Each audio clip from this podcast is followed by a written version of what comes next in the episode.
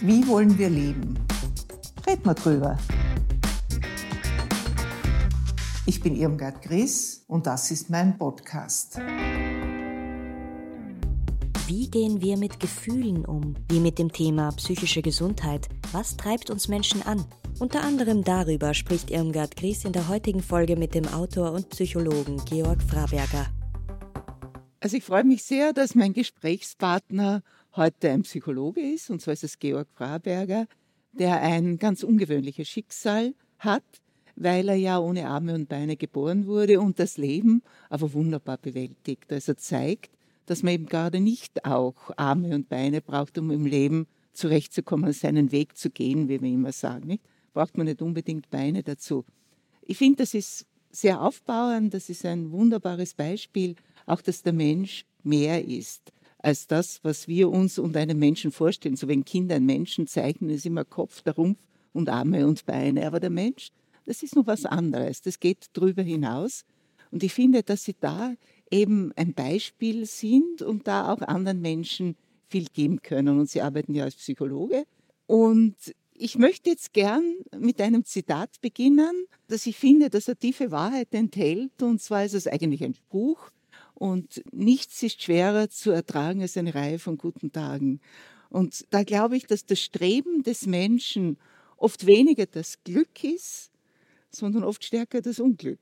Also, dass wir Menschen eigentlich gar nicht so dieses Glücksstreben haben, weil wenn wir mit jemand anderen reden, dann reden wir selten drüber, wie glücklich bist du, wunderbar, wie es dir geht und alles schön, sondern das Gesprächsthema ist oft das Unglück, das jemand hat, die Krankheit, die er hat, was ihm zugestoßen ist, die Beziehungsprobleme. Das heißt, Gesprächsstoff geben uns viel mehr die Unglücksfälle. Also nicht nur die Zeitungen schreiben eher über schlechte Nachrichten, sondern auch wir, wie wir kommunizieren. Und glauben Sie, ist da was dran, dass es weniger das Glücksstreben als eher Unglücksstreben ist vielleicht zu viel gesagt, aber jedenfalls ein sich wohlfühlen in dem Zustand, wenn es einem schlecht geht. Ja, zunächst mal danke für die Einladung. Ja, freut mich. Ja, ich denke auch, ich würde es anders formulieren. Ich würde nicht sagen, dass es ein Streben nach dem Unglück ist oder dass das Glück verworfen werden will, sondern ich denke, jeder Mensch versucht sich auf dieser Welt irgendwie anderen zu zeigen. Und in diesem Weg, sich zu zeigen, findet man immer extremere Formen. Das würde ich interpretieren als dieses Streben nach Unglück. Also kaum hat man mit dem Auto, sagen wir, haben wir 100 km/h, dann riskieren wir auch 150. Ich glaube nicht, dass es ein Streben nach einem Unfall ist, sondern dass es einfach immer so ein Streben nach mehr ist. Ein Streben nach mehr, noch klarer, noch extremer sich zeigen auch. Ne? Was im Spital auch so ist. Das ist ja ein Ort, das Spital eigentlich, an dem die Patienten Gesundheit suchen und die Ärzte sich so extrem verhalten, dass sie ihre Gesundheit aufs Spiel setzen. Wenn wir an Röntgen denken, dann sind die so extrem, dann weiß man, der hat ja auch gewusst, womit er spielt. Aber er hat gewusst, dass das muss ich machen, damit ich den anderen mehr helfen kann. Sie meinen also, dass Ärzte bereit sind, sich dem auszusetzen, die eigene Gesundheit aufs Spiel zu setzen, um anderen Menschen zu helfen. Das ist ja eigentlich eine sehr hehre Einstellung und eigentlich absolut positiv, nicht? Genau, aber ich glaube, das ist dasselbe wie der Motorradfahrer hat. Der hat es halt beim Motorradfahren, dieses Gefühl, diesen Kick, wenn man so will, oder diese Sinnhaftigkeit. Oder der Baumgartner, wenn der von hoch oben runterspringt. Ne? Das hat noch nie einer gemacht und die Welt sieht man anders. Und der sieht dann auch dadurch die Welt anders. Also Sie glauben, dass es immer ein an die Grenzen gehen ist, immer ein auszuloten, wie weit kann ich gehen und dass der Antrieb da vor allem ist, anderen auch zu zeigen, dass ich das mache. Andere, vielleicht auch Baumgartner, würde ich sagen, der verdient sehr viel Geld damit, der beeindruckt andere, der hat eine gewisse Berühmtheit und Bekanntheit erreicht. Da sind schon verschiedene Elemente, die eine Rolle spielen. Das ist vielleicht beim Arzt, beim Radiologen steht das nicht im Vordergrund, nicht? Der Baumgartner würde wahrscheinlich auch springen, wenn er nichts bekommen wird, wenn er zahlen müsste dafür. Und den Preis, den er dafür zahlt, könnte ja auch sein Leben sein. Das weiß er ja nicht. Nein, nein, ich glaube, da geht es nicht nur um, um anderen zu zeigen, sondern generell ist ja Wissenschaft nichts anderes als ein Erkenntnisprozess. Also ich glaube, dieses Streben nach Erkenntnis, sowohl im Ich möchte etwas erkennen, als auch ich möchte erkannt werden. Und der Herr Röntgen hat dann eben gesagt, ah, das Röntgen, die Röntgenstrahlen, die tragen meinen Namen. Tesla trägt den Namen von Tesla. Boeing vom Herrn Boeing. Reifeisen vom Herrn Reifeisen. Also jeder das, was er entdeckt, dem gibt er diesen Namen, diese Erkenntnis. Manche machen das im Stillen, im Geheimen, denen genügt es, diese Erkenntnis still zu zeigen. Manche machen das mit Posaunen, weil es anders nicht genügt. Ein Maler, glaube ich, der malt auch, wenn keiner das Bild kauft. Der zeigt dadurch, was er fühlt. Ein Musiker spielt ja oft auch für sich allein. Und früher waren die Musiker eigentlich eher arme Leute. Das ist ja erst jetzt, wo man damit viel Geld verdienen kann.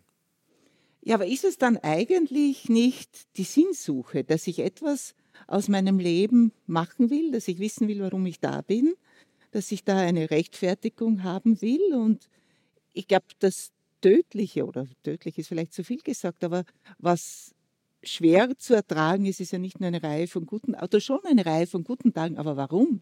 Weil sich dann nach einer gewissen Zeit eine Langeweile einstellt, eine Gewöhnung. Und ich glaube, das, was besonders schädlich ist, ist, sich nutzlos zu fühlen, langweilig, immer das Gleiche, die Wiederholung immer des Gleichen oder vielleicht sogar desselben. Genau, dann würde man diesen Sinn verlieren, dann würde das aufhören. Deswegen auch immer mehr oder immer etwas anderes suchen. Also ich glaube aber nicht, dass es, um auf den Eingang zurückzukommen, nicht, dass es ein Streben nach Unglück ist, sondern eher eine immer neue Sinnsuche, sagen wir so. Ich glaube, dass das Glück sehr viel mit der Liebe zu tun hat. Ich habe das Zitat mitgebracht, liebe und tue, was du willst, von Augustinus. Das freut mich am meisten, weil wenn ich wirklich liebe, den anderen auch, und dann kann ich tun, was ich will, weil ich den so sehr mag, dass ich eh Rücksicht nehme auf den Menschen. Deswegen glaube ich, ist das der Schlüssel zum Erfolg. Ich beschäftige mich auch mit der Liebe und für mich gibt es nicht unterschiedliche Arten von Liebe. Für mich gibt es nur eine einzige Liebe und die kann sich auf eine Sache beziehen, auf eine Tätigkeit beziehen oder auf einen Menschen beziehen. Wenn ich jetzt sage, ich suche einen Sinn im Leben, ich glaube, das ist in jedem Menschen, das ist uns schon irgendwie einprogrammiert, ja, dass wir etwas aus unserem Leben machen wollen. Aber was die Menschen dann hier tun, um ihrem Leben einen Sinn zu geben, führt ja sehr oft dazu, dass das Leben völlig sinnlos ist. Ja, da bin ich ein Anhänger von Sigmund Freud. Sigmund Freud hat gesagt, der Mensch besteht aus drei Gedächtnisinhalten. Einmal dieses sogenannte Über-Ich, das ist das Eltern-Ich, das sind die Regeln, Normen und Werte. Dann das Ich, das ist das Bewusstsein, da denkt man nach, der freie Wille. Und dann gibt es das sogenannte S, das ist das Unbewusste. Das Unbewusste sind die Gefühle, die Emotionen wie die Liebe oder auch die Sexualität. Und das Problem, das er hatte, das Problem existiert immer noch. Woran sollen wir uns orientieren? Und er gesagt, das Unbewusste heißt aber nicht, das wissen wir nicht. Jeder weiß, was Sexualität ist, trotzdem sagen wir, das ist unbewusst. Das heißt, das wirkt in irgendeiner Richtung. Und wenn es jetzt darum geht, einen Sinn zu suchen, wenn ich sage, wenn ich meiner Mutter Glauben schenke, ja, dann muss ich einen Sinn suchen. Der ist vielleicht unlogisch, aber eigentlich müsste ich nur mit meinem Über-Ich ins Büro gehen. Das heißt, ich muss pünktlich kommen, ich muss gepflegt kommen, mein Hemd muss gebügelt sein. Und eigentlich sollte ich diese anderen zwei Elemente, nämlich ich als Persönlichkeitsmerkmal und ich als triebgesteuertes Wesen, das soll zu Hause bleiben. Das geht aber nicht. Also wenn ich jetzt diesen Sinn suche, dann muss ich diesen Sinn innerhalb des Über-Ichs definieren. Ich muss also machen, was ist erlaubt und was ist auch ethisch, moralisch vertretbar und wodurch niemandem weh. Und deswegen, klar, da stoßt jeder an seine Grenzen. Ich glaube aber auch, und das ist diese große Gefahr, was machen die Leute, wenn ich in der Praxis habe, ein Ehepaar, das sich scheiden lässt, und dann beginnen die zu streiten und dann sagt er, wenn du das machst, dann lernst du mich kennen. Ja?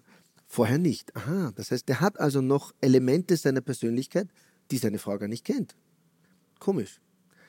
Und so geht es eigentlich diesen Leuten, die nicht die Chance haben, sich durch Wissenschaft oder durch Kunst zu zeigen, die finden halt einen anderen Blödsinn. Oder auch durch Konsum. Wenn man reich ist, kann man sich wenigstens was kaufen und sagt, ah, jetzt muss ich mir das kaufen, dann zeige ich den anderen, wie schnell ich bin. Ne? Aber weil Sie sagen, der hat es Elemente seiner Persönlichkeit, die seine Frau gar nicht kennt. Aber wer kennt denn sich wirklich? Ich glaube, das ist ja mal die erste Aufgabe, ne? dass man sich kennenlernt. Und dieser Mann, der das sagt, na, da wirst du mich kennenlernen, der weiß ja gar nicht, was das ist, weil er ja auch selber wahrscheinlich gar nicht weiß, was in ihm alles steckt, weil er sich dem wahrscheinlich oder möglicherweise gar nie gestellt hat, dass er mal zu sich selber wirklich ehrlich ist. Das ist ja für mich das Schwierigste überhaupt, sich selber einzugestehen, die tiefsten Wünsche, die Sehnsüchte, mit sich selber mal ein Gespräch zu führen, wo man auf den Grund geht, wo man sich jetzt wirklich traut, vor sich das auszusprechen, das man noch nie jemandem gegenüber gesagt, auch sich selber nicht. Ja, ja. Das kommt, glaube ich, auch, indem man allen Elementen auch den gleichen Zugang erlaubt. Also Freud hat ja gesagt, es gibt zwischen dem Unbewussten und dem Bewusstsein gibt es einen Werter, also gibt es eine Grenze, die tagsüber eingeschaltet ist. Und meines Erachtens nach gibt es nicht nur diese Grenze zwischen dem Unbewussten und dem Bewussten, sondern auch zwischen dem Vorbewussten, also zwischen dem Über-Ich und dem Ich. Das heißt, dieser Sinn, der schafft es, dass wir die Gefühle verdrängen können, aber ich glaube, der schafft es auch, dass wir das Mitgefühl ausschalten können. Und der Sinn des Ein- und Ausschalten des Mitgefühls liegt eben in der Verwirklichung seiner selbst. Wenn ich mich verwirklichen kann, wenn ich Ja sagen kann zu meinem Leben, dann kann ich auch Ja sagen zu den anderen Menschen oder Nein sagen zu den anderen Menschen. Wenn ich an der Grenze meiner Möglichkeiten lebe, dann kann ich, wenn jemand anderer kommt, dann kann ich tolerant sein, dann kann ich gütig sein, dann kann ich den auch so lassen, wie ich bin. Wenn ich bemerke, dass ich meine Seele einschränken muss, also wenn ich sage, ich muss arbeiten gehen und ich muss da, weiß ich nicht, Gurken in ein Glas füllen und das befriedigt mich überhaupt nicht, dann bin ich auch nicht so gütig und so tolerant. Meines Erachtens nach schalte ich dann auch das es auch aus oder das über ich und sage, na, ich darf das nicht, dem sage ich auch nein. Ich würde das eher mechanisch betrachten, dass man wirklich das Ein- und Ausschalten kann. Und das Ein- und Ausschalten hängt dann von dieser eigenen Verwirklichung ab. Und wenn ich jetzt sage, wie kann ich mich kennenlernen, dann muss ich dafür erst Gefühle ausschalten. Das heißt, wenn ich jetzt zum Beispiel, sagen wir, ich bin ein Mann und ich bin so erzogen, dass ich als Mann auf Frauen stehe oder Frauen verehre, und jetzt bemerke ich aber, uh, vielleicht gefallen mir Männer doch besser. Das heißt, dann kann ich mich erst dann kennenlernen, kann ich mich erst dann trauen, auf Männer zu schauen, wenn ich mit dem Gefühl der Scham zurechtkomme, wenn ich mit dem Gefühl der Schuld vielleicht, wenn ich mit diesem Über-Ich auch zurechtkomme. Ich muss also, um mich kennenzulernen, muss ich das Ich beachten und muss das Über-Ich ausschalten können und das Es. Ja, aber woher kommt dieses Gefühl der Scham gerade in dem Zusammenhang? dieses Über-Ich. Ne? Das ist ja etwas, was einem die Tradition, die Eltern, die Gebote, die Moral, also ich glaube, ein Aufwachsen ganz ohne Erziehung, ohne dass Regeln vorgegeben werden, ist sehr schwer. Ja, das glaube ich auch. Also jedes Kind ist ja existenziell von der Liebe der Eltern abhängig. Das weiß man auch, wenn man mit Kindern nicht redet oder zu wenig, dann hört auch das Herz auf zu schlagen. Also das ist ganz klar das Kind braucht die Orientierung, was muss ich tun, was kann ich tun, auch um Liebe zu bekommen, um Bestätigung zu bekommen. Also die Grenzen sind auch wichtig, nicht nur auf der Psychiatrie würde man sagen, man soll einen Bauer bilden, nicht nur damit sich ein Kind anhauen kann, sondern auch anlehnen kann. Also das ist ganz klar, das ist auch ganz wichtig. Aber ich gebe ein anderes Beispiel, weil ich habe ja zufälligerweise fünf Kinder und davon sind drei Buben und zwei Mädchen. Der erste Bub ist von meiner ersten Frau und die anderen Kinder sind von meiner zweiten Frau. Und da ist so, dass das Mädchen die älteste ist und dann kommen zwei Buben und dann kommt noch ein Mädchen. Und jetzt hat dieses Mädchen, das hat zum Beispiel einen Rock, das hat rosa Rollschuhe, das hat alle möglichen Sachen. Und die Buben, die zum Glück, die mögen das Mädchen und dann sagen die, ich möchte auch mal den Rock in den Kindergarten anziehen. Ich sage zu meiner Frau, naja, ja, warum nicht? Ne? Dann probiert der den Rock und dann kommt die Schwester und sagt, oh Paul, mach das nicht, um Gottes Willen, Paul, die sind gemein zu dir, die lachen dich aus, die hauen dich. Das heißt, es ist sofort, dass auch wenn man diese Freiheit gewährt, die Regeln, die sind eh da in unserer Gesellschaft. Die brauchen wir, wir können gar nicht so frei die Kinder erziehen. Ist aber schon die Frage für mich als Elternteil, ist das wichtig? Schränke ich den schon beim Rock ein oder kann ich dem den Rock noch erlauben? Und wenn ich jetzt dann zum Beispiel sage, aha, es gibt vielleicht doch Männer, die homosexuell sind oder Frauen, die das auch sind, dann ist die Frage, na, wie weit sollen sich die an der großen Schwester orientieren? Was ist richtig und was ist falsch? Beziehungsweise was macht gesund und was macht krank? Und deswegen, also Sie haben recht, jeder braucht Regeln, aber ab wann entwickelt sich ein Zwang in einem Kind? Ab wann kriegt der so große Probleme, dass man sagt, der muss vielleicht mit dem Rock gehen. Es gibt Buben, die das nicht müssen. Meiner anscheinend nicht. Der ist also dann natürlich nicht gegangen. Der orientiert sich an den Buben. Die rosa Rollschuhe, die zieht er noch an, weil wir müssen ja nicht jedem neue Rollschuhe kaufen. Aber auch da, wenn die anderen Kinder vorbeifahren, dann sagen die, aha, sind das, von wem hast denn du die Rollschuhe? Ne? Sagt der ganz stolz, ah, von meiner Schwester. Ja? Aber eigentlich, wenn er das genauer hinhören würde, dann könnte er sich auch kränken. Es ist also schon wichtig, dass wir uns an Normen orientieren und nicht nur an Gefühlen. Denn wenn ich mich an einem Gefühl orientiere, dann muss ja der, der eine Zwangskrankheit hat, sagen, ah, es ist richtig, dass ich jetzt drei Jahre nicht mehr nach draußen gehe. Denn ich habe ja Angst draußen. Wenn ich lerne zu sagen, was ist richtig, dann muss ich sagen, es ist wichtig, mich der Angst zu stellen und die Angst klein zu halten wenn man da jetzt was ändern will und wenn man jetzt diese Ängste abbauen will, das müsste eigentlich das Ziel sein. Und das Ziel müsste auch sein, eine offene, tolerante Gesellschaft, wo jemand, der den Wunsch hat, so wie der kleine Bub, der mit dem Rock in den Kindergarten gehen will, soll das machen. Stört ja niemand, tut ja niemandem weh. Das ist ja keine Regel, die deshalb aufgestellt ist, um die Verletzung von irgendjemandem zu verhindern. Die Regeln sind ja sinnvoll. Uns tut es nicht weh als Erwachsene, aber die Kinder, ja, die aber das, gegenseitig haben. Ja, das ist schon richtig. Aber die Frage ist ja, wie können wir erreichen, dass Kinder hier offen sind? Also, dass Kinder eben nicht diese Vorstellung haben, da kommt der Bub mit dem Rockerl, also das ist schon mehr als seltsam, nicht? Und über den mache ich mir jetzt lustig, ja? Sondern dass ein Kind sagt, oh, da hat er Rockerl an, na gut, hat er einen Rockerl an, gefällt ihm halt, ne? Das wäre doch das Schöne, das tut ja niemandem weh.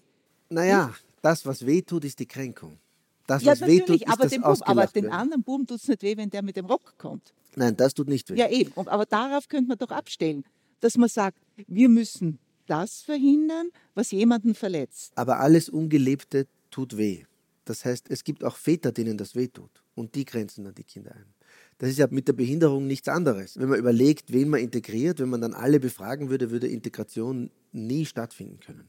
Wenn nicht die Kindergärtnerin sagt, doch, den nehmen wir jetzt, dann sagen alle anderen, na gut, die werden das schon wissen. Ja? Eine tolerante Person muss dann quasi führen und muss sagen, das ist richtig. Und das heißt, wir müssen uns trauen, uns zu zeigen, wir müssen uns trauen, ausgelacht zu werden, wir müssen uns fast trauen, beschämt zu werden. Das, glaube ich, das ist das Wichtigste. Ja, das leuchtet mir völlig ein, dass man Scham als ein ganz natürliches Gefühl, als eine natürliche Reaktion zulassen muss. Aber Scham ist etwas, was uns zutiefst verunsichert. Wenn ich mich schäme, dann möchte ich am liebsten mich in einen Winkel verkriechen. Nicht? Das ist einfach schrecklich. Das greift mich im Innersten an. Aber das gibt's. Wir müssen lernen, damit umzugehen. Wir sollen es auch zulassen. Nur wie erreichen wir das? Die beste Prävention ist meiner Meinung nach eine sichere Bindung. Und zwar, also Kinder, die müssen wissen, dass innerhalb der Eltern-Kind-Beziehung oder der Kindergärtnerin-Kind-Beziehung, dass sie auch, wenn sie beschämt werden, dass sie gemocht werden. Und meines Erachtens nach wird heute alles so professionalisiert. Man sagt, was ist professionell, was ist professionell. Und das beginnt im Kindergarten, wenn ein Kind ein Bild zeichnet und dann ist der Kopf eckig statt rund, dann lacht man. Und das ist heute immer noch so. Es wird gelacht und dann geht man zum Kindergartengespräch und dann sagt die Kindergärtnerin oder Pädagogin, sagt, ja, mit der Schere schneidet sie gut oder mit der Schere. Also eigentlich beginnt die Scham mit dem Vergleich. Wir stellen Normen auf und wenn Sie mich fragen, die können wir weghauen. Aber das will niemand weghauen, denn jeder will wissen, wie ist mein Kind. Und das ist ein riesengroßes Problem. Ich kann nur sagen, ich habe eben mit diesen vielen Kindern, ich habe drei Buben und zwei sind gefährdet, schlimm zu werden. Und ich weiß, wenn ich die in eine Regelschule geben würde, die hätten lauter Fünfer und wären schlimm. Deswegen gehen die in eine Privatschule, wo sie eine sichere Bindung aufbauen können. Und dann dürfen sie am Boden sitzen und schreiben und dann dürfen sie herumlaufen und ein Trampolin gibt es dort und alles Mögliche weil das eine Schule ist, die sich auf die Beziehung konzentriert und nicht auf den Inhalt. Und nur weil er die Lehrerin so mag, mag er dann seine Füllfeder so und ist in Deutsch und in Mathe schon in der zweiten Klasse. Das ist nicht überall möglich. Also man muss schauen, wie ermöglicht man den Kindern sichere Beziehungen, in denen die Scham auch da sein darf, weil die wird immer kommen. Wir brauchen nicht die Scham bekämpfen, wir müssen nur schauen, wie kann ein Kind mit den Gefühlen umgehen lernen, die sowieso immer da sind. Und eigentlich müssten alle Schulen, ne, das ist jetzt ein Wunschtraum, alle Schulen so sein. Das ist richtig. Alle Schulen müssten so sein. Und das ist nicht nur die Schule. Die Kinder werden ja vor den Fernseher gesetzt, damit sie ruhig sind. Das ist in der Kirche müssen sie leise sein. Wenn Besuch kommt, müssen sie leise sein. Im Geschäft müssen sie leise sein. Ich war sogar mal in einem Kinderhotel, da mussten sie leise sein. Also das ist dieser Umgang mit der Frage, was ist die Natur des Kindes und wo schränken wir ein Kind ein? Wo muss es wirklich lernen, sich zu benehmen? Ich nehme meine Kinder auch manchmal mit ins Spital und sage ihnen, hier stört der Lärm die anderen Leute, denn hier leiden viele Leute, die haben die Schmerzen. Hier müsst ihr leise sein, weil ihr anderen wehtut. Aber ist die Frage, gilt das auch fürs Geschäft? Man muss wirklich eine Relation setzen, wo ist was erlaubt und wo nicht. Und das haben wir nicht, weil wir sofort drüber fahren über die Kinder. Na, ich bin da ganz bei Ihnen, aber die Frage ist für mich da immer, was machen wir? Also ich kann nur meine psychologische Idee dazu geben, was ich mir gedacht habe. Was ich sehe, ist, was die Menschen machen, wir leben in einer Welt voller Einteilungen und in der Natur mag das Sinn haben. Wir teilen ein, auch die Natur, sagen wir, es gibt Zierpflanzen, es gibt Unkraut, es gibt Nutzpflanzen, oder wie die heißen. Ja. Aber wenn man jetzt anschaut, im Garten kann ich sagen, warum kostet die Rose mehr als ein Löwenzahn? Es gibt da eigentlich für mich keine psychologisch sinnvolle Erklärung. Wenn ich mit Gefühlen auch so umgehe und sage, die Scham ist ein Unkraut, dann tue ich mir schwer. Ich muss also den Mensch so betrachten, dass man sagt, als Mensch zumindest, die Natur macht keine Fehler. Das heißt, jedes Gefühl, das ich habe, hat eine Aufgabe. Man muss nur schauen, welche Aufgabe. Und dann kommen wir, wenn man sagt, wieder bei den Pflanzen, um zurückzukommen, also man sagt, aha, diese eine Pflanze ist teurer, dann, wenn ich dann einteile, dann kann ich sagen, naja, es gibt auch Menschen, die sind teurer. Man sagt, ah, Behinderung, eigentlich, vielleicht kostet uns der mehr. Da geht diese Einteilung dann weiter. Ich glaube, wir brauchen also eine Philosophie, die ganz deutlich zeigt, der Patient ist Arbeitgeber. Ohne Patienten gibt es keinen Arzt. Der Schüler ist der Arbeitgeber der Lehrerin, nicht die Schule. Und ich muss dann auch denken, okay, ich bekomme das Geld vielleicht von der Stadt oder vom Spital. Aber eigentlich ist mein Arbeitgeber nicht das Spital, sondern das ist der Patient. Das ist auch gefährlich. Weil eigentlich müsste man dann sagen, die Ärzte und die Therapeuten müssen ein Interesse haben, dass es möglichst viele Kranke gibt. Wenn ich als Psychologe zu einem Patienten gehe, weil ich es muss oder weil, wenn ich in eine Rolle als Psychologe hineinschlüpfe, ich glaube, das würden die Patienten spüren und ich weiß nicht, ob das sehr verführerisch wäre, dann mit mir zu reden. Man spürt auch, wenn Sie zu einem Arzt gehen, Sie spüren, ist der mit Leib und Seele Arzt oder macht er das nur, um Geld zu verdienen? Sobald man krank ist, glaube ich, entwickelt man wie eine Art sechsten Sinn Sie spüren, wenn die Tür aufgeht, oje oder juhu, da kommt mein Mann. Und das meine ich. Ich meine, es stimmt, wir brauchen diese Unterscheidung schon, um auch natürlich für die Bezahlung, um zurechtzukommen, aber nicht innerhalb des Körpers. Auch diese Unterscheidung zwischen gesund und krank, glaube ich, wirklich wichtig, nicht mehr so zu unterscheiden, sondern man muss sagen, wie viel von etwas ist krank und wie viel von etwas ist gesund. Man könnte ja dann zum Beispiel McDonalds als süßes Gift bezeichnen und sagen, es ist gesund, bis zu einer gewissen Dosis und ab einer gewissen Menge weiß man, ist es ungesund. Bei Zucker genauso. Und man sagt, auch bei Bewegung ist es so. Zu viel kann krank machen, zu wenig kann krank machen.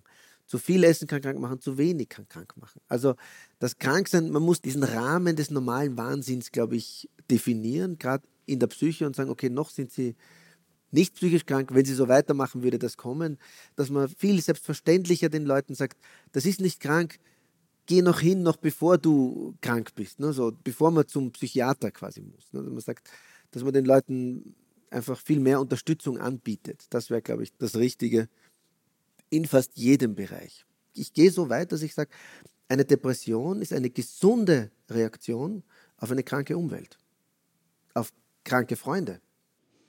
Aber ist das nicht wieder eine Definitionsfrage? Natürlich kann man das so sehen. Das glaube ich auch, dass Menschen gerade Depressionen entwickeln, weil sie eben in dem Leben sich eingeengt fühlen, weil sie sich nicht entwickeln können, weil sie nicht den Freiraum haben, den sie haben wollen, weil sie das Leben als sinnlos empfinden, weil halt irgendetwas nicht stimmt. Das glaube ich auch. Aber das ändert ja nichts daran, dass das ein Zustand ist, dessen Fortdauer man nicht wünscht, von dem man sich wünscht, dass er endet, dass der Mensch in einen anderen Zustand kommt. Und Üblicherweise definiert man oder bezeichnet man einen Zustand, den man ändern will, als krank. Es ist eigentlich eine Definitionsfrage, weil man kann nicht sagen, es ist eigentlich wünschenswert, es ist eine gute Reaktion, super, dass Sie eine Depression haben, ich gratuliere Ihnen, Sie reagieren richtig auf Ihre Umwelt. Ich sage das. Ja, Sie sagen das, ich aber der das. wird sagen, ich wäre es gern los. Ne? Ja, ich sage, so. Sie werden es los, sobald Sie das in Ihrem Leben ändern, was falsch ist. Und dann sucht man wie ein Detektiv, was passt nicht. Also generell ist jedes Mittel hilfreich. Ich als Psychologe oder als Psycholo kein Psychologe ver verschreibt Medikamente, das machen nur die Psychiater. Und natürlich, wenn jemand schwer depressiv ist und selbst gefährdend ist, den muss man zum Psychiater schicken. Das ist gar keine Frage. Denn solange jemand in einer schweren Depression oder Angststörung oder wo auch immer drin ist, kann der nicht nachdenken. Da ist der nur in seinem Wahn drinnen. Also die Medikamente, die helfen, um es zu stabilisieren und um dann nachzudenken. Also ich glaube, wir sollten alle Mittel ausnützen, die es gibt, um stabil zu werden. Und die Medikamente sind ein toller erster Schritt und dann erst hat die Psychologie einen Sinn. Ja, manche beschreiben ja die Depression als heilige Krankheit, ja. weil sie den Menschen zu sich selber führt. Ja, und das ist bei der Angst genauso. Ich erlebe auch, dass eine Depression oder eine Krankheit ganz oft eigentlich eine angestaute Aggression ist, die man nicht nach außen lassen kann, die dann zurückkommt in Form von Angst oder Depression. Also nicht jede Depression ist eine Depression, und man muss schon unterscheiden zwischen organisch und nicht organisch. Also wenn jemand einen Tumor hat oder Medikamente nimmt, die die Hormone beeinflussen oder einen Schlaganfall oder was, dann ist das auch keine klassische Depression, die ihn zu sich selber führt, sondern dann ist das ein Leid, mit dem man sehr auch demütig umgehen muss und sagen, passen Sie auf, das haben Sie jetzt, wir müssen schauen, wie können Sie damit leben. Ja. Das wäre also eine wirkliche Unverschämtheit, wenn ich sagen würde, Sie sind selber dran schuld, warum leben Sie nicht anders? Aber es ist schon wichtig, dem auch zu zeigen, ah, okay, jetzt haben Sie eine Depression, schauen wir uns mal an, warum könnte die da sein? Und ich glaube, der beste Arzt jedes Menschen ist man selber.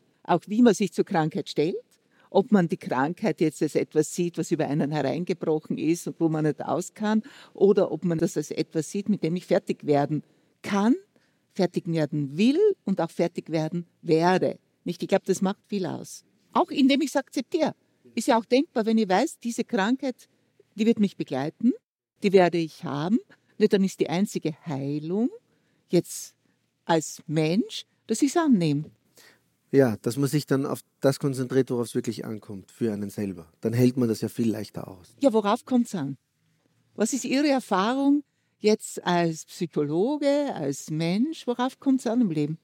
Indem man eine Tätigkeit findet, bei der man sich selber ausdrücken kann. Also bei einem Musiker, indem er was spielt, bei einem Maler, indem er was zeichnen kann, bei einem Arzt, indem er was, was finden kann, wo er seinen Namen hingeben kann. Oder in der Politik ist es genauso, oder? Es gibt Politiker, die, da geht es nicht mehr um Partei, sondern das ist der Name, um den es da geht. Das ist dieser Person, der vertraut man und man wählt dann eigentlich diesen Menschen. Aber was sagen Sie da dem Menschen, der jetzt meint, nichts zu haben, dass irgendetwas Besonderes ist. Der meint, äh, ich kann weder singen, ich kann weder musizieren, ich kann weder malen, ich kann weder gut kochen. Eigentlich kann ich gar nichts Besonderes. Ich kann vielleicht die Ziegel von hier nehmen und dorthin legen. Dem jetzt zu sagen, ja, aber das ist ja super, du machst eine schöne Mauer, ist vielleicht dann nicht sehr tröstlich. Genau, das stimmt. Da muss man schauen, welche Möglichkeiten hat er überhaupt? Und meistens beginnen die Leute nachzudenken, wenn sie in der Langeweile sind. Es empfiehlt sich also da wirklich auch weniger fernzusehen, weniger sich diesem Konsum hinzugeben, sei der jetzt akustisch oder visuell oder durch Sachen, durch Fitnesscenter, sondern einfach mal zu schauen, wonach hat der Körper ein Bedürfnis, wenn man mal eine Stunde nichts tut. Ich glaube, was auch eine Täuschung mancher Menschen ist, die sich unglücklich fühlen, dass sie glauben, das müsse von außen kommen, ja. ja, sondern das müsse ihnen gegeben werden. Dabei können sie nur durch das geheilt oder besser werden, was sie selber machen, ne? was in ihnen drinnen steckt. Was ich auch glaube, was ich mittlerweile wirklich viele Menschen erlebe, die zwar wüssten, was sie tun, aber die entweder den Neid der anderen Leute oder die Kritik der anderen Leute fürchten. Also auch da ist es wirklich wichtig zu schauen, dass auch dieses Gefühl willkommen ist. Also Neid ist ja nichts anderes als ein Schmerz. Ne? Wenn jetzt eine Frau sich ein Kind wünscht und ich sage jetzt mal ganz plakativ, der liebe Gott schenkt ihr keins, dann ist das so lange kein Problem, solange sie keine anderen schwangeren Frauen sieht. Aber wenn dann fünf oder sechs nebeneinander gehen, dann wird sie sich schon denken, naja, ouch, die kriegt dann sich nicht. Und um sich nicht dieser Kritik auszusetzen, glaube ich, leben viele nicht ihr volles Potenzial. Jedes Gefühl kommt aus dem eigenen Körper. Also insofern ist nie der andere schuld. Das zu sagen, dass es ja nicht das Gefühl des anderen ist oder was er mir antut, was mich unmittelbar verletzt, sondern meine Reaktion darauf.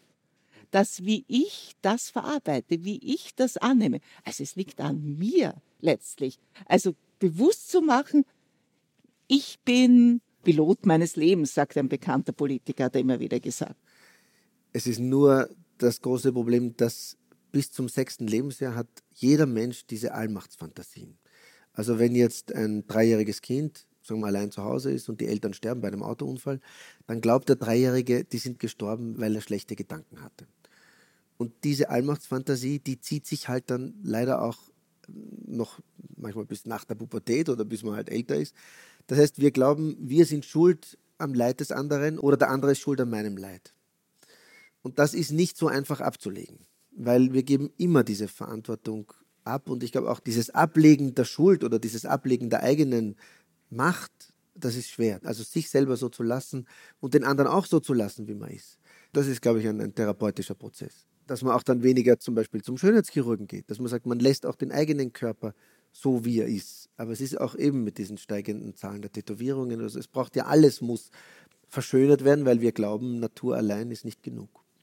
Also nehmen wir uns so an, wie wir sind, versuchen wir das, aber versuchen wir trotzdem gut zu sein. Ich glaube, dieses Ziel müssen wir uns schon setzen, aber übersteigen wir das nicht. Genau, ja, ja, ja, dass man sagt, die Natur macht keine Fehler, also nehmen wir die so, wie sie ist. Ja. Also ich glaube, das ist ein schönes Schlusswort. Vielen Dank, Herr Fraberger. Ich freue mich sehr, dass Sie Zeit gehabt haben und danke für dieses schöne Gespräch. Danke. danke. Apropos, es wird jetzt so viel von Bäumen als Klimaretter gesprochen. Für mich sind Bäume Seelenretter, jedenfalls Seelentröster. Also wenn ich so einen, vor allem einen alten Baum anschaue, wie er fest verwurzelt ist, mit den Zweigen zum Licht strebt, dann gibt mir das unglaublich viel. Vielleicht versuchen Sie es auch einmal. Es ist einfach was Schönes, das anzuschauen und zu bewundern.